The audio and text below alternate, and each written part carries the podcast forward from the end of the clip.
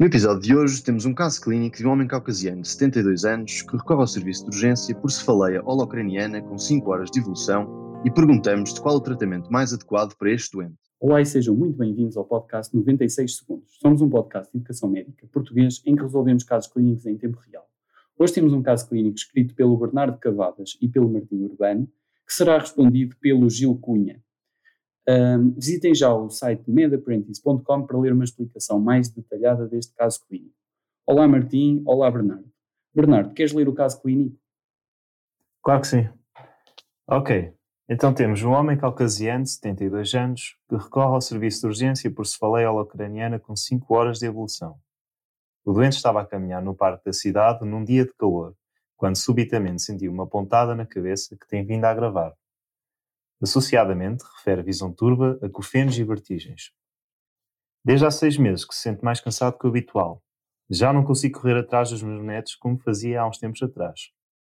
Associadamente, teve de fazer furos novos no cinto das calças para que estas lhe sirvam. Quando faz alguns esforços, começa a sangrar no nariz profusamente e a hemorragia só estanca após alguns minutos de compressão. De antecedentes pessoais, tem hipertensão arterial e diabetes medicadas com enalapril e metformina. Recentemente, o doente recorreu ao seu médico de família três vezes com sintomas de disúria e polaquiúria, tratados com antibioterapia. O estudo realizado na altura revelou urina com proteínas mais, mais, mais, mais e pesquisa de sangue oculto nas fezes positiva. Ao exame objetivo, o doente apresenta-se consciente, orientado e colaborante, com mucosas descoradas e desidratadas. Na palpação abdominal, identifica-se hepatosplenomegalia, sem dor à palpação superficial ou profunda. Palpam-se também várias adenopatias ganglionares de dimensão variável na região inguinal e cervical. A força e sensibilidade dos membros encontra-se preservada. Foi realizada fundoscopia que revelou a presença de veias na retina dilatadas e tortuosas. Foi realizada a seguinte avaliação analítica hemoglobina 9.8, VGM 98, HCM de 31, leucócitos 3500, uh, ah, aliás, leucócitos 3500, neutrófilos 41%, linfócitos 52%, plaquetas 95.000, AST e ALT 24 e 33 respectivamente, LDH de 250, proteínas totais de 10 e albumina de 4. Ataque crânioencefálica realizada não, com, sem contraste não revelou a presença de hemorragia intracraniana aguda. Portanto, tendo em conta o diagnóstico mais provável, queremos saber qual é que será o tratamento mais adequado para este doente. Convido-vos a fazer uma pausa no podcast e a tentarem responder sozinhos ou com um colega por vocês próprios. Gil, o que é que tu achas que é a causa e o, o tratamento adequado a dar a este doente? Então, um, esta é uma vinheta com muita informação. Uh, à partida, parece-me que este homem tem um, um, síndrome constitucional, uma doença provavelmente do foro hematológico, e o que me chama aqui a atenção é, é esta proteinúria, com quatro cruzes, e também parece ter proteínas totais aumentadas. Uh, parece que uh, isto faz-me lembrar aqueles síndromes de hiperviscosidade associados ao mieloma múltiplo, mas pode ser outra coisa e estou à espera que agora também que as hipóteses de resposta me deem algumas pistas para eu poder acertar esta pergunta e gerir toda esta informação de forma a chegar à resposta certa.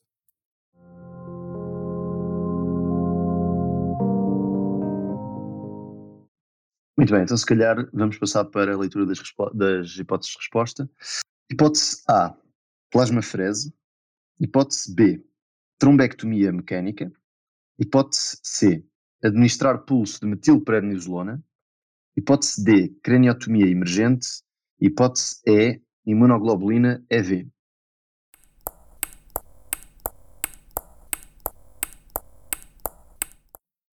Ok, então em linha com, com aquilo que eu, que eu disse na, na reflexão inicial, parece-me que o problema principal deste homem é, é ter um síndrome de hiperviscosidade e, e, a forma de atacar isso diretamente seria através da plasmafrese para remover o excesso de proteína, porque poderá haver risco de, de complicações, nomeadamente uh, penso que oftalmológicas, uh, e então vamos uh, avançar para a hipótese da plasmafrese.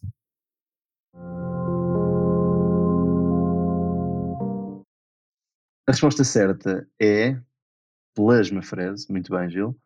Uh, realmente, este doente apresenta o quadro típico de, de, síndrome de hiperviscosidade, portanto, é um síndrome causado pelo aumento da viscosidade do sangue, como o próprio nome uh, indica, e, realmente o, o, este sangue mais viscoso um, portanto, é problemático porque circula a uma, uma menor velocidade a nível, a nível capilar, o que causa alguma, alguma hipóxia tecidular e isto pode causar sintomas, portanto, a nível cerebral, como por exemplo a cefaleia, tonturas, a vertigem, eh, nistagmo, acofenos, portanto, que são os, os, um, os zumbidos.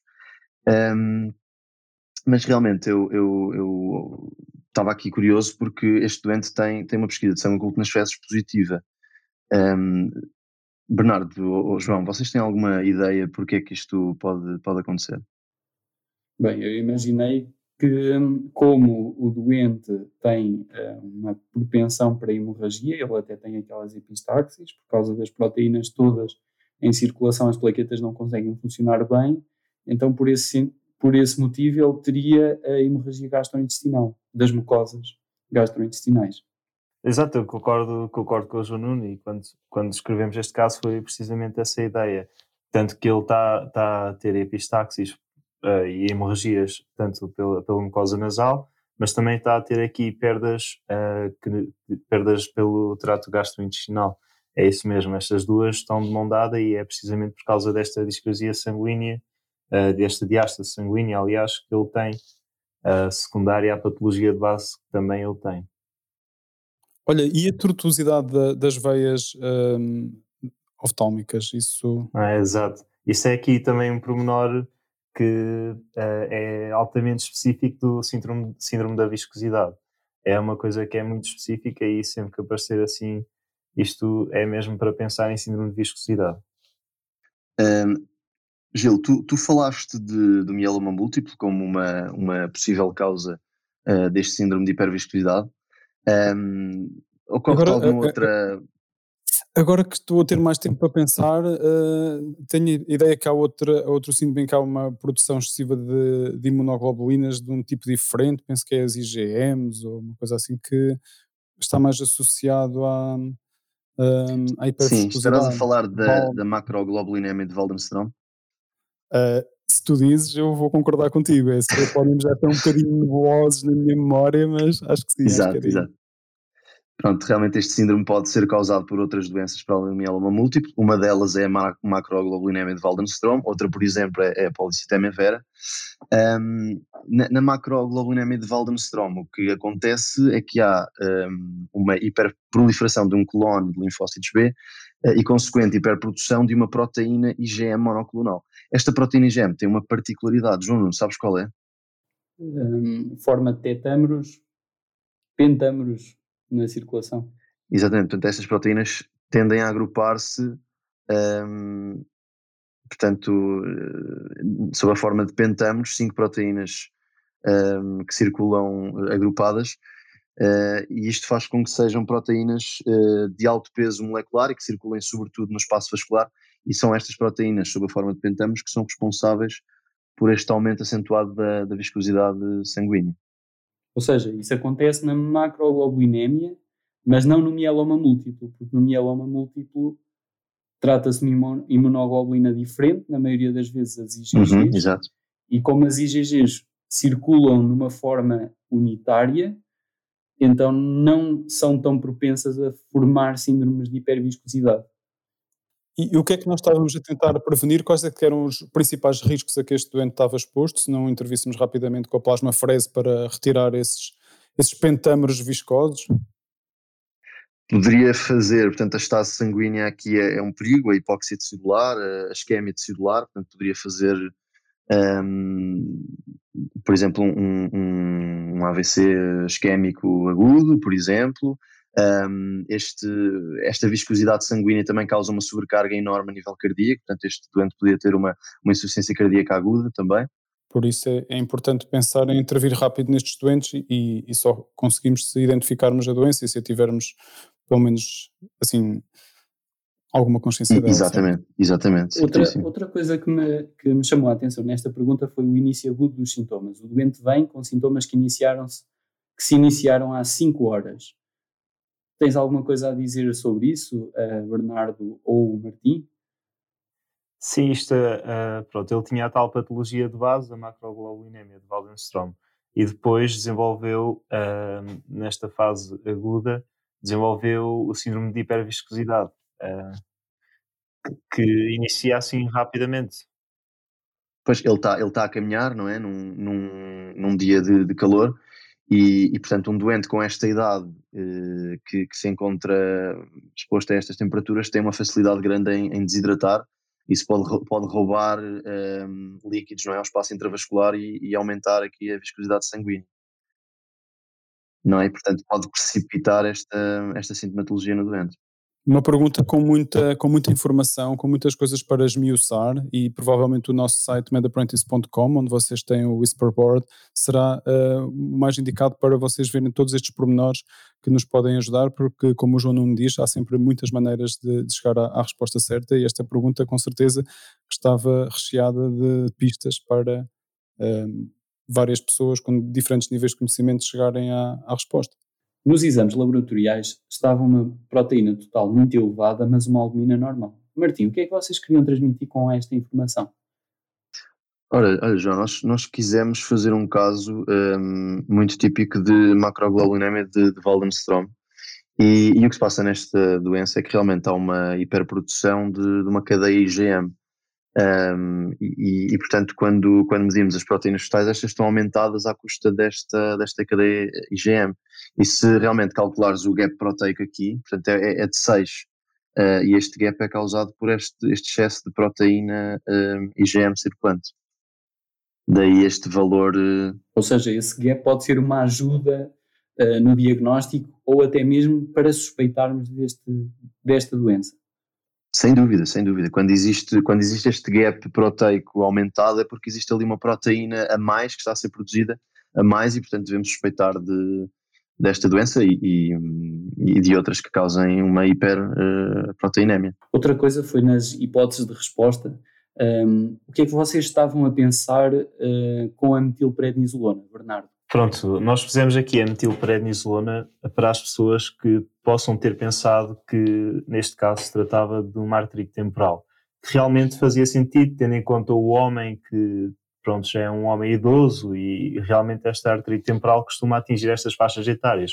Mas se nós, uh, ligando as peças do puzzle todas, iríamos acabar por excluir este diagnóstico, na medida que a artrite temporal manifestar-se-ia com uma cefaleia mais unilateral, e mais na região temporal, occipital, e também não tinha a, tal visão toda, tinha mais uma perda de visão. Exatamente. Uh, aqui neste caso tínhamos uma cefaleia holocraniana. E tínhamos a visão turva, não tínhamos uma perda de visão, que é muitas vezes escrito nos casos da artrite temporal.